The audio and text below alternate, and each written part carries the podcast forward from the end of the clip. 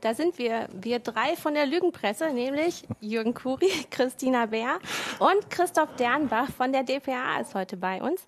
Ähm, du bist der Netzweltchef der DPA, Christoph, stimmt das? Ja, ich leite die Netzweltredaktion hier bei der Deutschen Presseagentur. Und du bist gerade in Berlin, deswegen bist du uns zugeschaltet.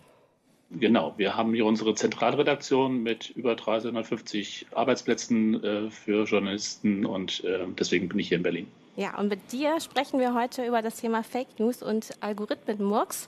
Wie sollen wir eigentlich als normale Internetnutzer, als junge oder ältere Menschen, die wir uns im Internet bewegen müssen, für Recherche, für Einkäufe, um unsere Arbeit abzuwickeln, wie sollen wir da eigentlich einen Durchblick behalten bei gefälschten Nachrichten, bei gefälschten Kundenbewertungen, äh, irreführender Werbung, falschen Online-Shops oder auch manipulierten Wikipedia-Artikeln und ähm, eine Frage, die uns so als ähm, ja, ähm, Nachrichtenmacher beschäftigt, ist ja, wie gehen wir mit dem Internet um und um, wie stellen wir unsere Nachrichten dar, wie recherchieren wir sie, wie versuchen wir gegen das Vorurteil Lügenpresse vorzugehen. Also nochmal herzlich willkommen. Ähm, lasst uns loslegen. Ähm, vielleicht ähm, Christoph, magst du uns mal direkt erklären, was eigentlich die DPA ist und ähm, wie ihr so arbeitet, ähm, wo ihr, wo und wie ihr aufgestell, aufgestellt seid, weil gerade auch bei uns bei äh, Heise ähm, wird relativ häufig ähm, gemöppert, dass wir DPA-Meldungen übernehmen. Ja, also die äh, DPA ist zwar eigentlich als eine GmbH organisiert, ist aber vom Geist, vom Spirit her so etwas wie eine Genossenschaft äh, der deutschen Medien. Das heißt, die DPA gehört den deutschen Medien. Wir haben 182 Gesellschafter von Springer bis zu einem ganz kleinen Vertrag, Verlag bis hin zu Rundfunkgesellschaften, öffentlich-rechtlich, privat, die ganze Bandbreite. Äh, ein Gesellschafter der DPA kann maximal 1,5 Prozent der Anteile halten, sodass es also auch großen äh, Medienkonzernen nicht gelingt, äh, dieses Unternehmen zu majorisieren. Ähm, der, den, wenn man das von den Gruppen her sich so ein bisschen anschaut, ist es so, dass die regionalen Tageszeitungen äh, unter den Gesellschaftern der DPA äh, die stärkste Gruppe äh, sind. Mhm. Und Aufgabe der DPA ist es, diesen Kunden, die gleichzeitig die Eigentümer sind, die Arbeit so leicht wie möglich zu machen. Das heißt, wir erledigen häufig Jobs, äh, für die jeder Einzelne vielleicht nicht die Ressourcen hat, aber wenn man die Ressourcen zusammenschmeißt, halt eben äh, in der Lage ist, dies zu tun. Wir unterhalten beispielsweise ein großes äh, Redaktionsbüro in Moskau oder wir sind in Südamerika, in Afrika, natürlich groß in Washington oder London äh, aktiv. Und sagen wir mal, der Bonner Generalanzeiger alleine könnte sich nicht leisten, in all den Bereichen aktiv zu sein. Oder ein Team vorzuhalten, ähm, das sich auf Wissenschaftsberichterstattung spezialisiert äh, hat und ähm, bei Nachrichten beispielsweise zur AIDS-Forschung äh, tatsächlich den Überblick hat, ob das jetzt was Neues ist oder ob es sich auch nur um eine Fake News äh, eines äh, Pharmakonzerns handelt, die versuchen, bei uns irgendeine so PR-Botschaft äh, loszuwerden. Äh, deswegen haben wir ziemlich viele Spezialisten auch äh, bei uns äh, in äh, dem äh, Team. Äh, DPA hat ungefähr 650 Journalisten hauptamtlich beschäftigt, darüber hinaus mehrere hundert äh, freie Mitarbeiter bis hin zu Stringern in Ländern, aus denen halt eben nur gelegentlich Nachrichten kommen, die in Deutschland interessieren. Und das ist so die Organisation. Ja, wir merken das ja selber, also auch bei, bei, bei Heise Online. Wir haben ja auch DPA abonniert und benutzen das äh, eifrig. Äh, das heißt, dass wir das als Hinweis für eine eigene Recherche benutzen oder sei es, dass wir die Meldung direkt übernehmen oder Material übernehmen, ähm, weil wir ja selber merken, wir können nicht überall Korrespondenten haben, die für uns interessant werden. Da ist dann, dann zum Beispiel China, äh, Japan spielt eine Rolle. Ich meine, wir haben einen US-Korrespondenten, aber wir können mit einem US-Korrespondenten nicht die gesamte USA abdecken und so. Von daher ist DPTA da einfach sehr wertvoll mit dem, mit dem kompletten Korrespondentennetz und mit den Informationen, die wir darüber kriegen und die eben auch ich meine, ich sage das jetzt so, weil ich auch die Kollegen kenne, die bei, zum Beispiel bei DPA in Berlin arbeiten, die eben auch mit genau denselben Qualitätsstandards arbeiten wie wir selber auch. Äh, von ja, daher wir haben vielleicht wir haben vielleicht bei äh, Lesern von Heise oder bei anderen äh, Lesern so ein bisschen mit einem Vorurteil zu kämpfen, weil sie auch den Namen missverstehen. Deutsche mhm. Presseagentur könnte man verstehen, als seien wir so etwas äh, wie ähm, ja, das äh, PR-Büro der Bundesregierung oder eine öffentliche Verlautbarung. Die DPA gehört äh, inzwischen zu einer Handvoll von Nachrichtenagenturen weltweit, die es nur noch gibt, die ähm, von den Medien gesteuert äh, werden. Und wir haben äh, immer mehr Agenturen, also wir müssen wir gar nicht nach China oder nach Russland äh, schauen, die halt eben entweder in Staatsbesitz sind oder große Teile ihres Umsatzes mit dem Staat machen. Bei uns ist zwar auch die Bundesregierung Kunde, weil sie beispielsweise Botschaften im Ausland mit Nachrichten versorgt, aber der Umsatz, den eine DPA mit Regierungsstellen macht, ist im niedrigen einstelligen Bereich. Wir sind halt eben äh, schon darauf äh, angewiesen, äh, mit Kunden wie Heise, aber natürlich auch mit Kunden wie Springer oder der Tagesschau oder dem ZDF unser Geld zu machen. Ja, und also ich meine, das ist ja, das wird bei uns auch in den Foren aufgeschrieben, dieses Missverständnis, dass DPA eine staatliche Agentur wäre, was einfach definitiv nicht ist. Es gibt in Deutschland keine staatliche Nachrichtenagentur, so wie es die in diversen anderen Ländern gibt, mhm. die vielleicht nicht in solchen Bedingungen leben, wie wir das hier in Deutschland haben. Also es hat sie mal gegeben, es hat ja. sie natürlich in der Nazi-Zeit gegeben, genau. es hat sie in der DDR-Zeit gegeben mit dem ADN, aber äh, diese Organisationen existieren nicht mehr. Ich wollte gerade fragen, ähm, ob ihr häufig damit konfrontiert werdet mit dieser, ähm, mit diesem Vorurteil, dass ihr zur Lügenpresse gehört ähm, oder auch Fake News verbreitet. Also oh. es ist natürlich immer wieder ähm, die äh, Vorwürfe, die bei den Medien landen, landen dann über Bande auch äh, bei uns. Aber ich glaube, wir haben auch ähm, inzwischen eine, eine Reputation aufbauen äh, können, äh, dass äh, dieses Vorurteil widerlegt. Ähm, es ist jetzt nicht so, als würden DPA keine Fehler äh, passieren oder als sei noch nie eine, eine Fake News auch über einen DPA-Ticker gegangen. Aber äh, wir haben, glaube ich, wirklich exzellente Standards ähm, der Fehlerkorrektur. Bei uns bekommt niemand ein Problem, weil er mal einen Fehler gemacht hat, aber er bekommt ein echtes Problem, wenn er versucht, Fehler zu vertuschen, äh, darüber hinwegzugehen und sagen, na, versendet sich schon und so. Nein, das ist äh, das, was wir äh, tatsächlich sehr stark nachhalten, dass wir sehr, sehr transparent äh, sind und uns sind in der Geschichte äh, der DPA auch schon mal ein paar größere Klopse äh, passiert, die wir dann auch ähm, relativ aufwendig äh, ähm, im Nachhinein aufbereitet haben.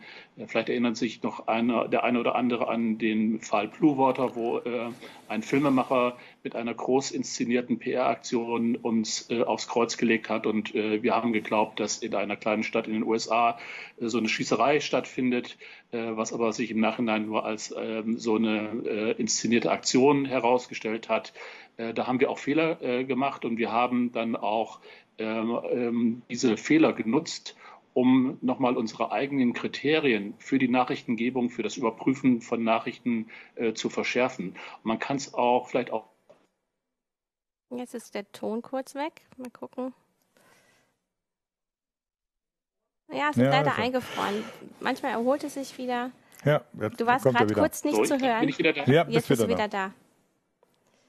Also die, was ich sagen wollte, die, ähm, die Formel, auf die wir das bringen, ist, wenn etwas zu äh, außergewöhnlich ist, um wahr zu sein, sollten tatsächlich alle Antennen hochgehen und äh, wir sollten dann äh, noch mehr als sonst üblich checken, ob das alles wahr sein kann.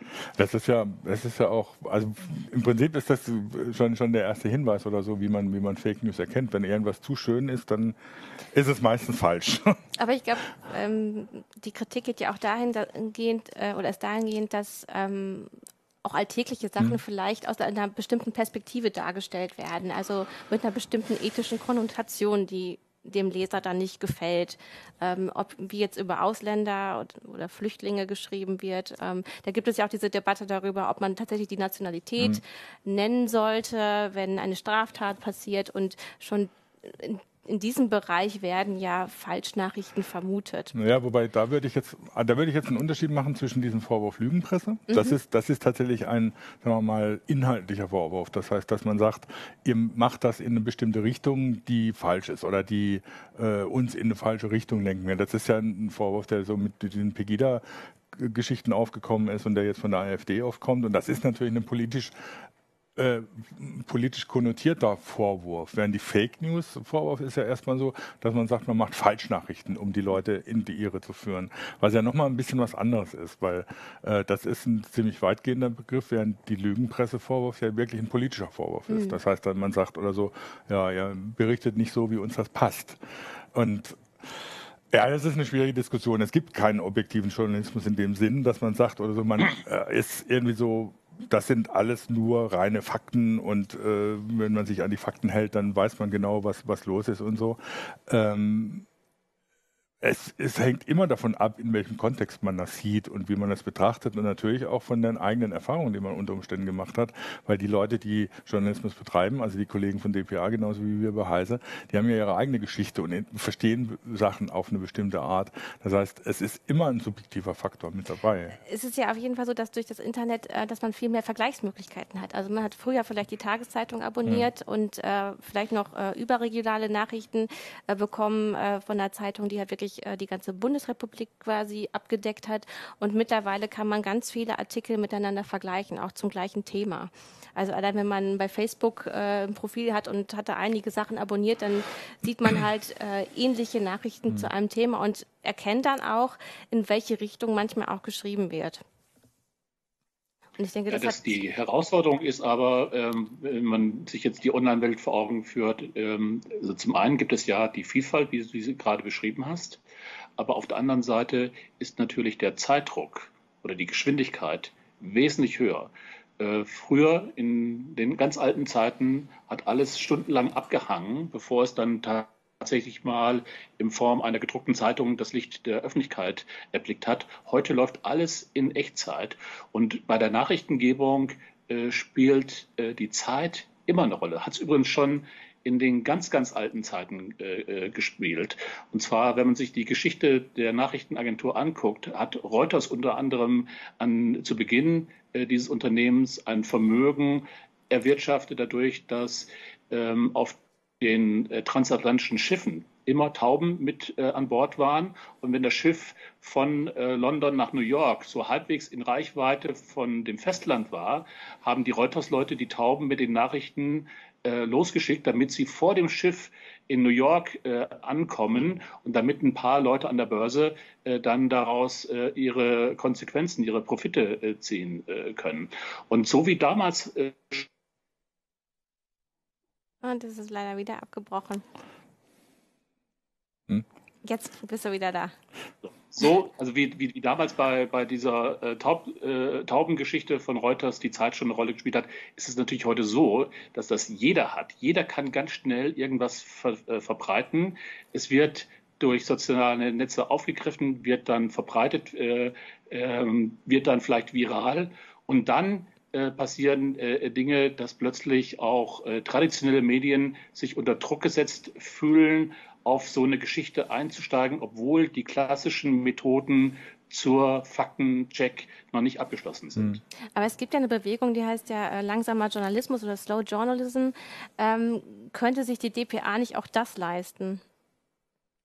Ja, wir leisten uns das parallel auch, aber wir hm. sind natürlich äh, darauf angewiesen, schnell zu sein. Aber es gibt da den Spruch ähm, unserer Kollegen von AP aus den USA, be first, but first be right. Also mhm. äh, richtig zu sein ist wichtiger als schnell zu sein, aber du kannst nicht äh, zum Unternehmensziel setzen, langsam äh, per se zu sein, sondern du musst richtig sein und du musst im Zweifelsfall die Geschwindigkeit hinten anstellen, wenn du nicht gewährleisten kannst, dass es richtig ist. Aber äh, wenn du weißt, dass es richtig ist, kannst du nicht sagen, ach, jetzt gehe ich nochmal in die Kantine und ich kann das auch noch in zwei Stunden äh, senden. Äh, so läuft es nicht. Also ich merke, ich merke das ja selber auch, ne? wenn wir, wenn ich unseren DPA-Ticker, unseren internen angucke oder so, wenn dann die erste Meldung von DPA kommt, wo dann oft drunter steht, ja, in einer halben Stunde gibt es eine Zusammenfassung, dann warte ich oft lieber auf die Zusammenfassung, wenn ich es nicht eh selber mache, weil ich dann davon ausgehe, da ist nochmal ein Check gelaufen, da gibt es nochmal zusätzliche Informationen und so, die dann auch für den Leser interessanter sind als unter Umständen die ersten drei Zeilen, die zwar eine Information liefern, aber noch nicht das, was es eigentlich bedeutet. Und das ist, glaube ich, eine Sache, die man sich schon wieder leisten muss. Äh, es gibt Sachen, wo man natürlich auch mit zwei, drei Zeilen erstmal raushaut, weil es extrem wichtig ist. Also wenn Donald Trump jetzt in dem Moment zurücktreten würde, würde ich auch erstmal eine Zweizeiler machen, Donald Trump ist zurückgetreten.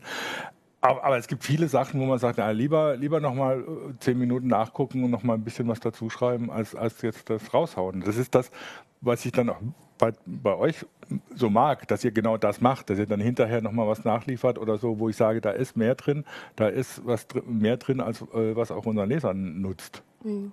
Es gab jetzt bei YouTube äh, im Chat auch eine Diskussion darüber, Jetzt muss ich mal kurz äh, den Skype-Chat hier wieder anschmeißen, weil Christoph uns verloren gegangen ist. Ja. Hallo Christoph. So. Äh, Nochmal, also bei ähm, im YouTube-Chat gab es jetzt auch schon ähm, eine, naja, eine Diskussion darüber, was eigentlich Fake News sind. Und ähm, wir können das vielleicht auch nochmal definieren. Also Christian äh, Haubitz-Reinke schreibt zum Beispiel, die Ente. Äh, früher wurde vom Veröffentlicher geglaubt, Fake News sollen ja eine Meinungsstimmung erzeugen.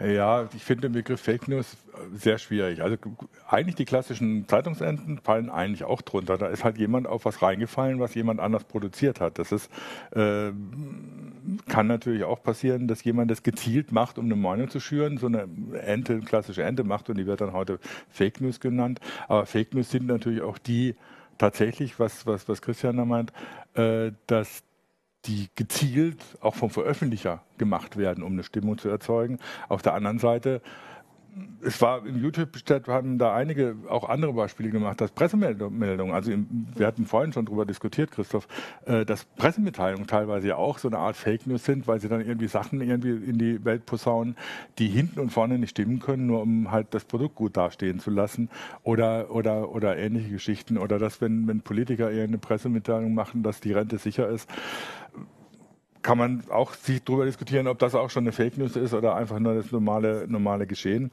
Also ich finde diese Definition sehr schwierig, was das überhaupt ist. Also unserer Erfahrung nach äh, Hintergrund von Fake News ähm, den, meistens äh, ein kommerzielles Interesse. Mhm. Das wird dann manchmal gepaart mit politischen Motivationen, aber es gab beispielsweise dieses Phänomen äh, im äh, Wahlkampf der USA, dass äh, besonders viele Fake News auf ähm, Facebook erschienen sind, die in Mazedonien produziert mhm. worden sind. Da hatten sich so ein paar Jugendliche zusammengetan, die haben gesagt, so unglaubliche Geschichten äh, zu Hillary Clinton, äh, wie schlecht die und wie böse die ist und unglaubliche Geschichten, wie toll Donald Trump ist, laufen bei einem bestimmten Publikum sehr gut. Und die haben das aber jetzt nicht unbedingt gemacht, um Trump zum Präsidenten zu machen, sondern die wussten, es gibt ein Publikum dafür. Und die haben das dann clickbait-mäßig sehr auf den Punkt gebracht. Und das eigentliche Ziel war ein kommerzielles. Sie haben indirekt damit auch ein politisches Ziel äh, erfüllt, aber das haben sie quasi in Kauf genommen, aber nicht das Vor und es ist leider wieder abgebrochen.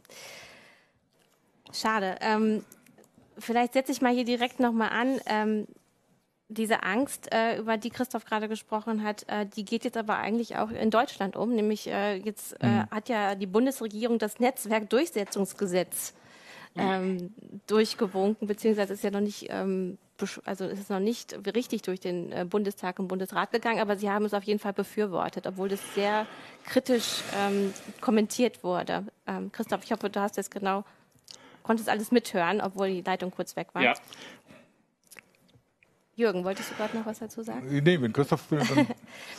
aber also ich, ich glaube, die Hauptmotivation ist natürlich, äh, dass die äh, Politiker in Deutschland äh, nach den Erfahrungen durch den US-Wahlkampf befürchten, dass sie davon irgendwas überrollt werden. Ich finde es da zum Teil merkwürdig, dass da Kriterien angelegt werden, die man an herkömmliche Pressebetriebe in der Form gar nicht äh, legt. Also beispielsweise die ultrakurze äh, Reaktionszeit, die dort ähm, äh, nur eingeräumt wird. Auf der anderen Seite finde ich, dass äh, die Bundesregierung sehr wohl auch einen Punkt trifft, wenn beispielsweise gefordert wird, dass soziale Netzwerke verantwortliche Ansprechpartner in Deutschland benennen sollen, dass man nicht mehr das Gefühl hat, ja, wen da in Mountain View oder in Menlo Park soll ich da überhaupt jetzt irgendeine Botschaft äh, schicken? Ähm, also von daher äh, bin ich so ein bisschen bei der Beurteilung ambivalent. Es gibt da durchaus Aspekte, wo ich finde, ja, ähm, da werden äh, die sozialen Netzwerke in eine Verantwortung genommen, die sie tatsächlich besitzen. Auf der anderen Seite finde ich aber auch, äh, dass man nicht äh, eine neue Kategorie der Bewertung nur für Netzwerke äh, einführen äh, soll, weil sie vielleicht im Zweifelsfall aus den USA kommen oder äh, halt eben hier nicht so eine tolle Lobbyarbeit in, in Deutschland haben. Ja, diese Ambivalenz kann ich, kann ich so ein bisschen nachvollziehen, wobei in der letzten Beurteilung finde ich das dann doch eine Katastrophe. Aber es ist natürlich richtig, diese Ansprechpartner, äh, in Deutschland, die fehlen. Also die Leute, die dann auch wirklich verantwortlich sind oder sich verantwortlich fühlen oder Möglichkeit haben einzugreifen. Ich meine, das weiß, weiß jeder, der irgendwie mal versucht hat, mit Facebook in Kontakt zu treten in Deutschland. Selbst als Journalist oder so bist du oft, stehst du einfach da wie vor einer Mauer. Äh, du hast zwar Ansprechpartner, aber die zucken dann mit den Schultern äh, und sagen, ja, wir können da nichts tun oder das geht sowieso nicht und äh, es passiert einfach nichts.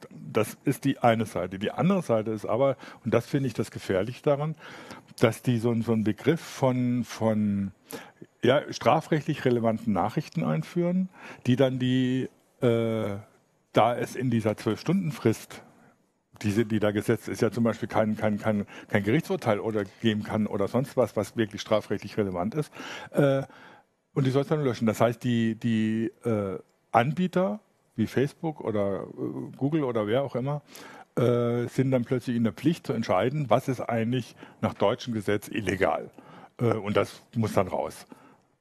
Das können sie aber gar nicht. Äh, also wenn, wenn man sich so ein bisschen damit beschäftigt, alleine zum Beispiel, wenn wir an unsere Forenpostings denken oder sowas, äh, da zu beurteilen, was ist wirklich schon strafrechtlich relevant und was nicht und was ist Einschätzung. Ich meine, vor Gericht auf hoher See äh, bist du allein Gott überlassen. Und das, wie willst du dann, wie willst du das entscheiden? Das heißt, du machst plötzlich Facebook zum Entscheider darüber, was richtig und falsch ist. Und das geht eigentlich nicht. Das, das, das kann so nicht funktionieren. Obwohl Facebook das ja eigentlich auch ablehnt. Ähm, die wollen das nicht entscheiden. Die haben es ja auch schon an Drittanbieter ausgelagert. Genau. Nur Jörg, Jörg Heidrich, unser Justiziar, war schon mal hier in der Sendung und hat ähm, den Entwurf dieses Netzwerkdurchsetzungsgesetzes mit uns besprochen. Und äh, der hat äh, darauf hingewiesen, dass es einfach zum naja, vorschnellen oder vorsorglichen hm. Löschen kommen nee. kann. Eben wenn äh, sich Facebook nicht sicher ist oder die Mitarbeiter von Facebook ist das jetzt strafrechtlich ähm, relevant oder nicht, dann wird halt im Zweifel eher gelöscht. Ja. Und das kann man unter Zensur ähm, oder selbst einer selbst auferlegten ja. Zensur und da, da, da wäre ich anstelle von Facebook natürlich auch ziemlich rigoros und sage, ja, ist mir egal, ob das von DPA ist oder nicht. Jetzt hat mich ein User darauf hingewiesen, das ist in Deutschland illegal, was da steht. Dann lösche ich es lieber erstmal. Sonst bin ich nämlich dran und muss irgendwie, was war es, 50 Millionen Euro genau, zahlen. Genau, bis zu 50 Millionen Euro. Äh, ja. Und dann lösche ich lieber auch Nachrichten, die einfach richtig sind oder vielleicht jemandem nicht passen. Aber die, äh, also das ist so ein unwegbares Feld, dass ich denke, mir graut davor, was da alles dann passiert. Äh. Aber das ist ja eben auch die Angst in der Bevölkerung, ähm, dass damit eben unliebsame Meinungen unterdrückt mhm. werden sollen. Ähm, du hast im Vorgespräch auch einmal kurz darauf hingewiesen, dass man ja bei einigen Nachrichten am Anfang gar nicht weiß, ist das wirklich falsch? Ja. Oder ist das richtig? Ja, Ne? Dass ich mein, man, äh das ist auch so ein Problem von Fake News. Was ist, wann ist eine News wirklich eine Fake News? Das letzte Beispiel, das jetzt so alle wahrscheinlich kennen, ist Snowden. Als Snowden, die ersten Enthüllungen von Snowden, Edward Snowden über die NSA-Abhöraffären äh, äh, kamen, da haben einige Leute, die sich auskennen, gesagt, ja, das haben wir schon lange vermutet, jetzt wissen wir es endlich, aber die Dienste und die Regierung haben gesagt, das ist alles gelogen, erstunken und erlogen. Das heißt, zu dem Zeitpunkt hätte jemand wie Facebook gesagt, das ist Fake News, das kommt hier raus, das ist alles gelogen und äh, was weiß ich was. Andere Beispiele, wer sich noch erinnert, die Echelon-Geschichte über die, dieses elektronische Abhören durch die, durch die US-Dienste, äh, das hat Wochen oder sogar Monate gedauert, bis die ersten Berichte dadurch dann tatsächlich bestätigt wurden. Davor wurde gesagt, das ist alles Verschwörungstheorien gelogen.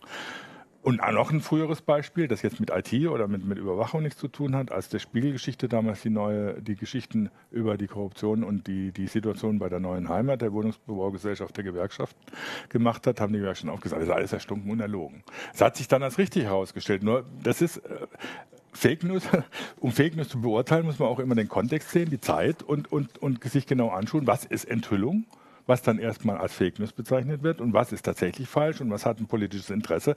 Das heißt, es ist, äh, es ist sehr viel sagen wir mal so, Medienerfahrung notwendig, um das beurteilen zu können, durfte. Das haben ja auch einige kommentiert. Äh, ob jetzt im YouTube-Chat hat Speedcold geschrieben, ne? man muss intelligent sein, um Fake News als solche zu erkennen und nicht zu glauben. Doch um intelligent zu sein, muss man sich bilden.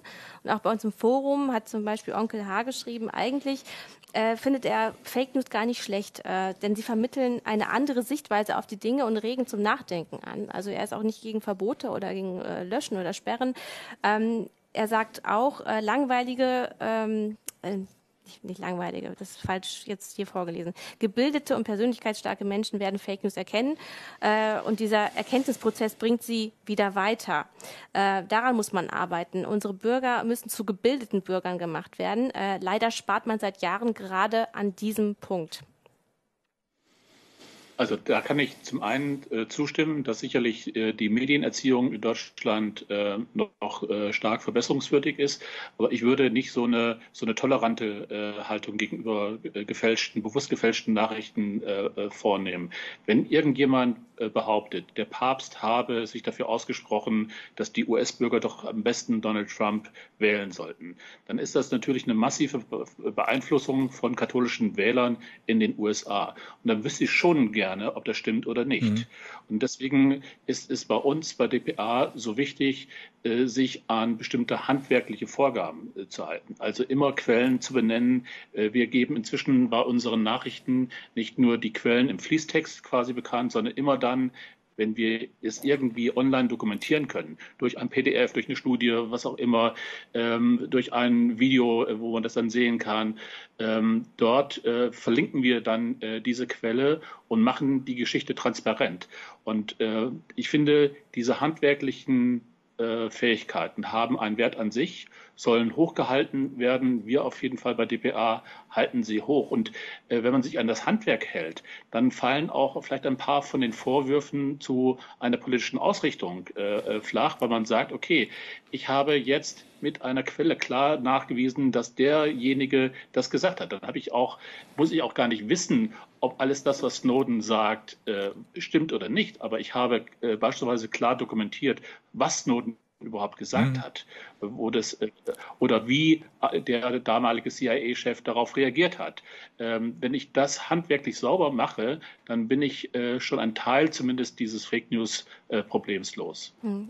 Also ein anderes Teil, ein anderer Teil dieses Problems ist aber auch, also egal wie gut die Nachricht recherchiert ist, ähm, sie muss ja auch dann quasi verfügbar sein. Man muss sie sehen können, um sie dann zu lesen. Und die Algorithmen, äh, denen wir uns so aussetzen im Internet, die sortieren nicht immer danach äh, nach Qualität, äh, also Qualitätsmedien und den Fake News. Und ähm, da haben wohl auch die sozialen Netzwerke, äh, also Facebook oder auch Twitter, ähm, aber auch eben Google ähm, auf jeden Fall eingelenkt und haben versuchen jetzt auf ihre Algorithmen ähm, auch Einfluss zu nehmen. Ähm, Speedcold hatte gerade im YouTube-Chat schon geschrieben, ihr geht wahrscheinlich auf das Project Owl ein, also das Projekt Eule von Google. Ja, das machen wir jetzt.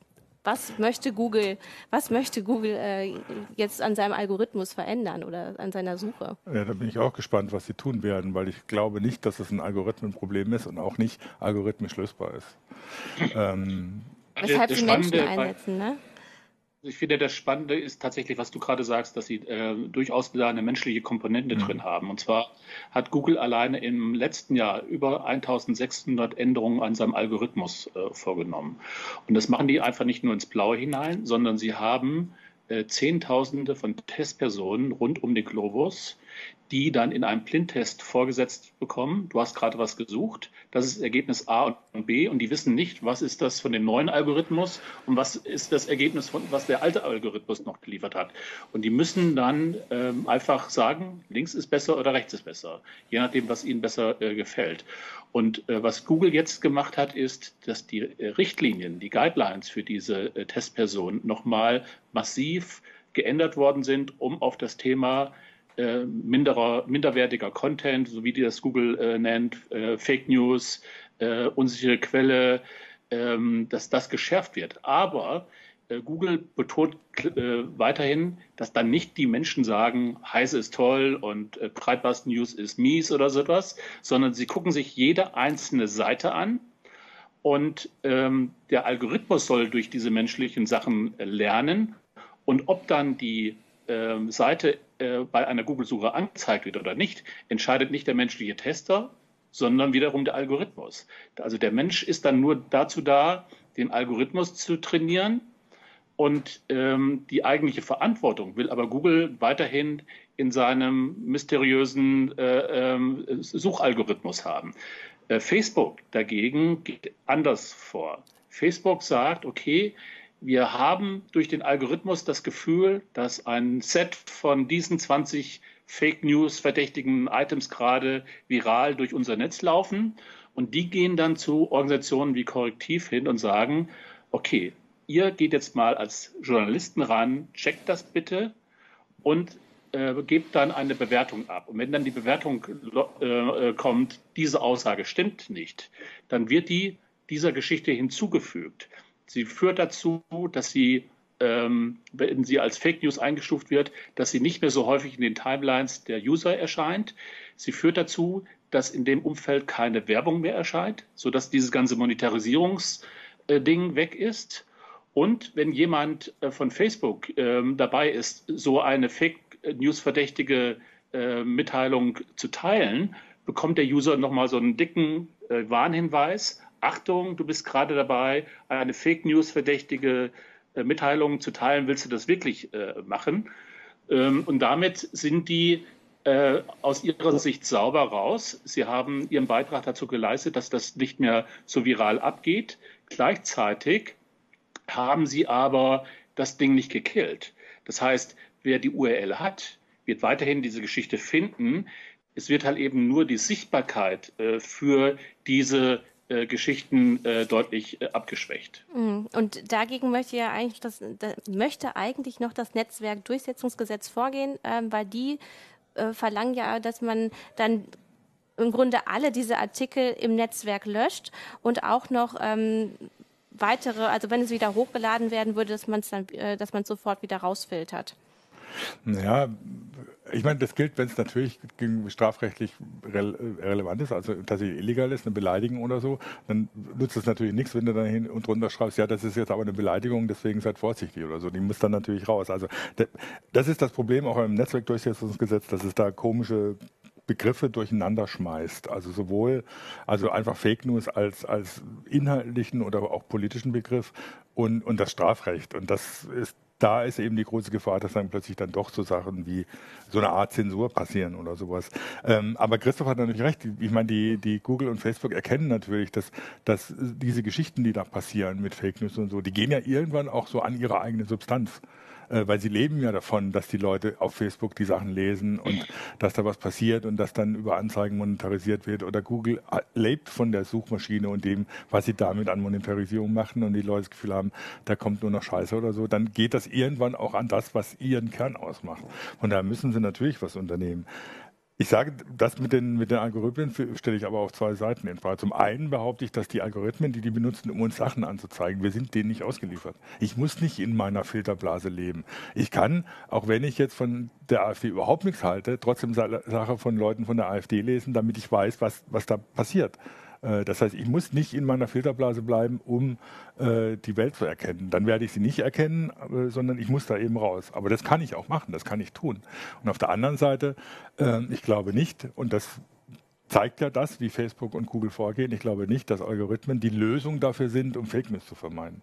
Du wirst einen Algorithmus zumindest ich lege mich auf die nächsten zwei Jahre fest, auch mit KI nicht so weit bringen, dass er das hundertprozentig sicher macht.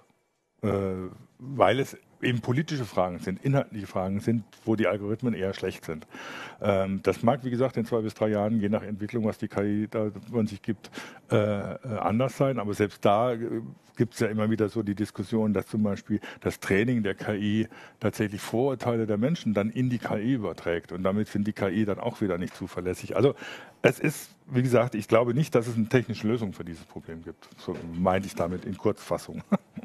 Ja, also Facebook versucht Aber, ja, äh, oder willst du, äh, wenn es schon wenn es schon eine Möglichkeit gäbe, ähm, ähm, den Faktor Geld daraus zu nehmen, wäre mhm. ja schon eine Menge geholfen. Ja, ja. Selbst wenn mal eine Fehlentscheidung getroffen wird, dann findet halt eben in dem Umfeld dieser Nachricht äh, keine Finanzierung durch Werbung äh, statt, was aber jetzt keine Katastrophe im Sinne der Meinungsfreiheit äh, ist.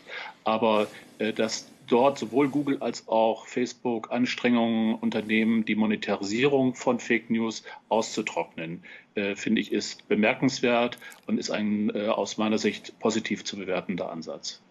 Ähm, und äh, wenn man diesen Begriff Fake News ausweitet, eben auch auf falsche Kundenbewertung, irreführende Werbung und so weiter und so fort, ähm, dann muss man vielleicht auch feststellen, dass ähm, eine Reglementierung oder ein, äh, ein paar Gesetze in diesem Bereich nicht unbedingt fehlerhaft sind, oder? Weil einige auch sagen, wir wollen das Internet überhaupt nicht reglementiert haben. Wir wollen ja eigentlich alles hm. loswerden können, was wir wollen. Aber es wird leider eben auch geflutet von Betrugswebseiten, äh, betrügerischen Online-Shops und so weiter und so fort. Ja, und das ist ja dann auch für Anbieter wie Amazon äh, ein Problem, wenn mhm. ähm, die Glaubwürdigkeit der Plattform insgesamt durch so viele gefälschte Player im Marketplace untergraben äh, wird, dann äh, wird es irgendwann äh, auch äh, für die Bilanz von Amazon ein Problem äh, werden. Und deswegen äh, sollten diese Firmen zum einen aus dem ganz eigennützigen Interesse dagegen vorgehen, und sie sollten aber auch äh, akzeptieren, dass äh, Verbraucherschutzgesetze äh, gegen die übelsten Sachen äh, dort einen Schutzrahmen bilden. Das ist, ist ich finde das auch eine interessante Überlegung deswegen, weil ich traue dem ökonomischen Interesse von Leuten, von Firmen wie Google, Facebook, Amazon da mehr zu, als tatsächlich, wenn, wenn, wenn wir jetzt tatsächlich eine staatliche Regulierung einführen würde, die dann äh, doch eher schnell aus dem Ruder läuft, weil auch das Interesse dann anders gelagert ist. Während gut, wenn ich Facebook tatsächlich an ihrer Existenz treffe, dadurch, dass äh, die Monetarisierung in Frage gestellt ist, dann müssen sie was unternehmen. Und dann unternehmen sie unter Umständen auch Sachen, die einfach erstmal relativ neutral sind. Ähm, das ist aber eine andere, schon wieder eine andere Diskussionsebene. Ja. Es gibt, ähm, naja, also es kam jetzt äh, eine Frage auch nochmal äh, von, von einem Zuschauer. Ähm, weil mit dem, wegen Fake News oder so, wie wir denn zum Beispiel so Outlets wie Russia Today oder Sputnik News bewerten. Das ist ja dann wirklich eine schwierige Sache. Also das ist ja dann auch wieder, das weist auf so ein Problem mit Fake News sowieso hin, äh, wo man sagen kann, äh, selbst wenn ich jetzt sage, so das und das, so und so ist das und ich kann das belegen und die, das ist die Quelle und es wird einfach nicht geglaubt nach dem Motto, ich habe aber alternative Fakten, um dieses Schlagwort mal zu benutzen. Oder von den unseren geliebten Verschwörungstheoretikern, die sagen, ja, weil das so ist, äh, wenn ihr das so behauptet, in Wirklichkeit ist es aber ganz anders und äh, das kann man nur nicht beweisen. Ähm, das ist ja dann auch wieder so eine, so eine, so eine Geschichte. Also selbst wenn man gegen Fake News vorgeht oder gegen so Sachen, die unter dem Stichwort Verschwörungstheorien laufen, heißt das ja auch nicht, dass die Leute anders glauben. Und wenn man dann so Dinger wie Russia Today anguckt oder so, das ist ja manchmal haarsträubend, was da läuft. Ähm, womit ich jetzt meine Meinung genau, zu Russia genau, etwas geäußert habe. Nicht verbieten sollte, denke ich auch. Äh, und da ja. möchte ich auch mit Jörg Heidrich mitgehen, der sagt, ähm, ähm, mir ist es nicht verboten zu hassen. Ja. Ne? Also bestimmte Meinungen oder, oder Perspektiven zu unterdrücken ist nicht die Lösung, sondern ähm, da bevorzuge ich auch die Lösung, tatsächlich mehr in äh, Bildung zu investieren und ähm, einfach eine gewisse Skepsis mhm. den Menschen direkt mitzugeben, wenn sie ins Internet gehen und nach Informationen suchen oder nach dem neuesten Produkt, was sie irgendwie brauchen. Aber äh, man, man weiß ja nie genau, ob beispielsweise eine Geschichte auf Russia Today nicht doch stimmt. Ja, also ich würde, genau. würde, den Kollegen dort durchaus auch das Recht äh, zuweisen, dass sie richtig gute journalistische Geschichten äh, machen. Aber sie müssen sich natürlich auch den Kriterien unterwerfen, denen sich alle äh, unterwerfen müssen, nämlich dass Geschichten überprüft werden. Und wenn sich herausstellt, dass ein angeblich vergewaltigtes Mädchen hier in Berlin, was damals äh, Krisenschlagzeilen in Russia Today gemacht hat, vielleicht doch nur von zu Hause weggelaufen ist und diese ganze Geschichte äh, erfunden hat und so, dann haben die Kollegen natürlich auch die Herausforderung, äh, das entweder richtig zu stellen oder in Kauf zu nehmen, dass ihre Glaubwürdigkeit Schaden äh, nimmt. Und ähm, ja, das müssen die dann jeweils äh, entscheiden. Also für uns ist klar, ähm, dass wenn wir Fehler äh, machen, dass wir entschieden äh, dahinterher äh, gehen, diesen Fehler aufzuklären und ihn auch äh, nach außen hin transparent äh, zu machen. Und das sind die Kriterien, nach denen man sich vielleicht auch orientieren kann. Gibt es tatsächlich in diesen Nachrichtenorganisationen so etwas wie eine Fehlerkultur?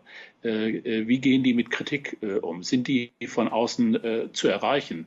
Bei uns am Newsdesk beispielsweise läuft auch sehr viel Feedback nicht nur von unseren kommerziellen Kunden rein, sondern wir bekommen über Twitter und andere Kanäle auch Feedback von Usern und wir gehen auf ganz viele von diesen Äußerungen auch im Detail ein.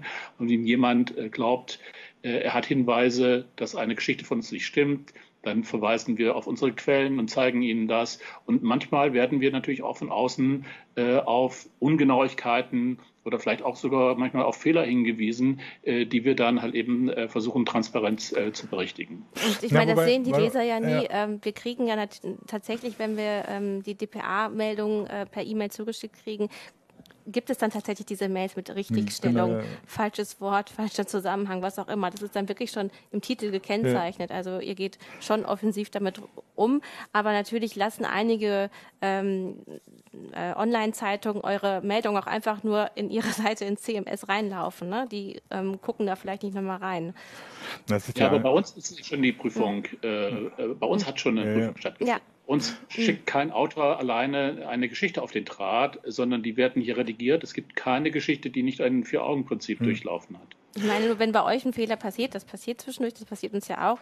Manche, manche Online-Zeitungen lassen halt einfach nur eure Meldung in, auf, auf, ihre Seite laufen quasi. Ne? Die werden einfach so direkt veröffentlicht, mhm. ohne dass da nochmal ein Redakteur drauf kommt. Ja, wobei, ne? wobei das Interessante ist. Und dann ist bleiben ja, manche Sachen auch falsch ja. im Netz stehen.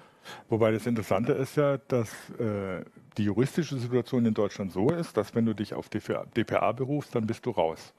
Der DPA mhm. gilt vor Gericht als zuverlässige Quelle, als Quelle, auf die ich mich verlassen kann.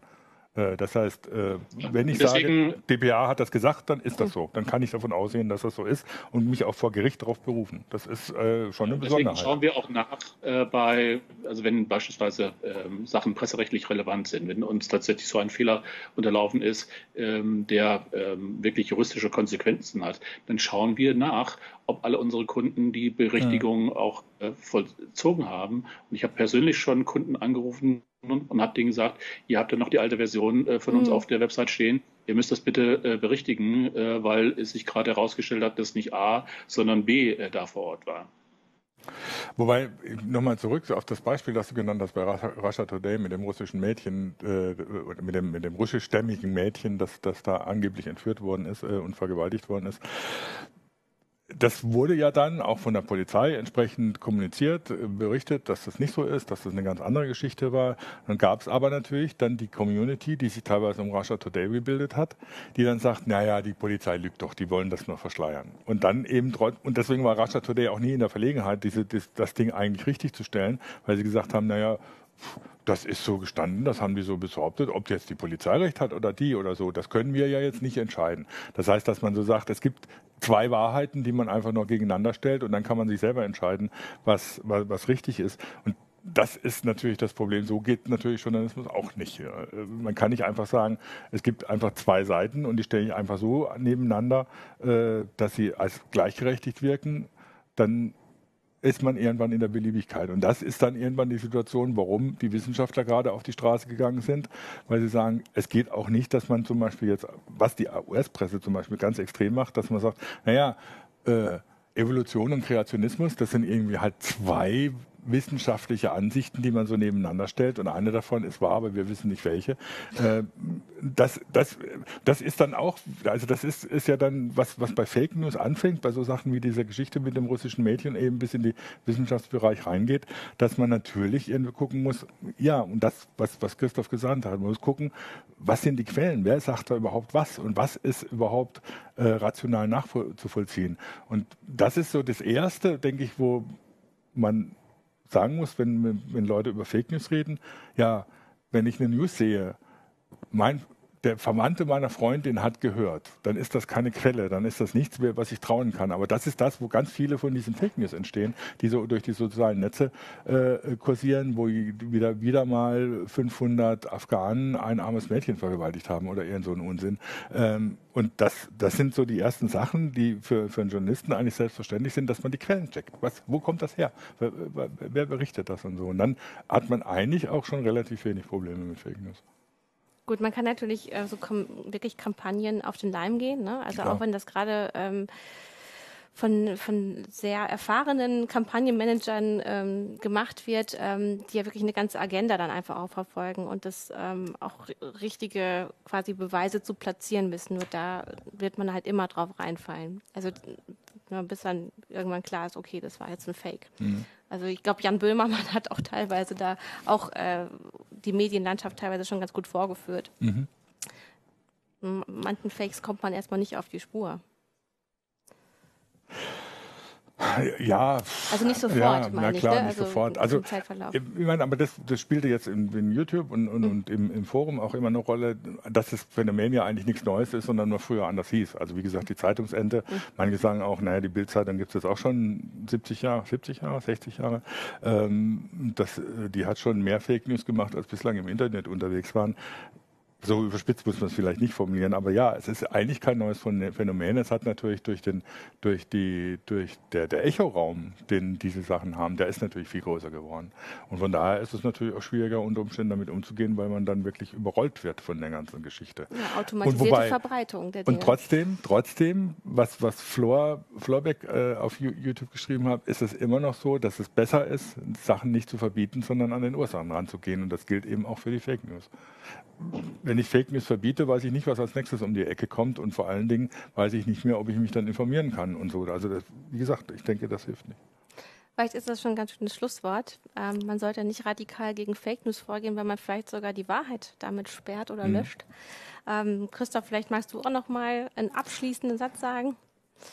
Ja, also ich sehe tatsächlich auch, äh, dass es vielleicht nicht die beste Idee ist, ähm, durch eine Gesetzesvorgabe diesen Prozess zu beschleunigen, dass diese Netzwerke selbst auf Verdacht mit dem ganz großen Radiergummi durch ihre Netze äh, gehen und alles rausnehmen, wo nur der leiseste Verdacht besteht, dass da irgendjemand sich auf den Schlips getreten äh, fühlt. Und häufig sind ja diese Meldungen, das ist Fake News, auch nur ein Hinweis, dass da irgendein Interesse berührt ist. Aber die Tatsache, dass äh, Verantwortliche benannt werden, dass es äh, eine klare Stelle gibt, an die man sich wenden äh, kann, wenn man glaubt, dass dort Persönlichkeitsrechte verletzt werden, dass dort gegen geltendes Recht verstoßen wird. Das ist wirklich eine sehr wichtige Sache und das führt dann dazu, dass eigentlich Bestimmungen, die es heute schon gibt, äh, greifen äh, können, weil auch schon heute kann ich ja, wenn das irgendwo in der Zeitung steht, durchaus auch mit ähm, wirksamen Methoden dagegen äh, vorgehen. Äh, das fällt halt eben nur so schwer, wenn ich da irgendein Impressum habe, äh, wo ich niemanden erreiche und wo jemand äh, sagt, nee, das geht mich ja alles nichts an und sieh mal zu, wie du damit klarkommst. Und auf der Stufe soll das nicht belassen werden. Schön. Ja. Ähm, vielen Dank nochmal für den Kommentar. Und ähm, ja, ich würde sagen, äh, bis nächste Woche äh, bei einer neuen Heise-Show. Und Mach's das Thema wird uns sicher gerade bei der Bundestagswahl noch oft Genau, beschäftigen. wegen der Bundestagswahl es, werden wir es wahrscheinlich noch häufiger mal besprechen. Aber wir wünschen euch jetzt erstmal eine schöne Woche. Macht's gut. Tschüss. Und hoffen wir, dass es etwas wärmer wird. okay, alles Gute aus Berlin. Tschüss, Tschüss. Christoph.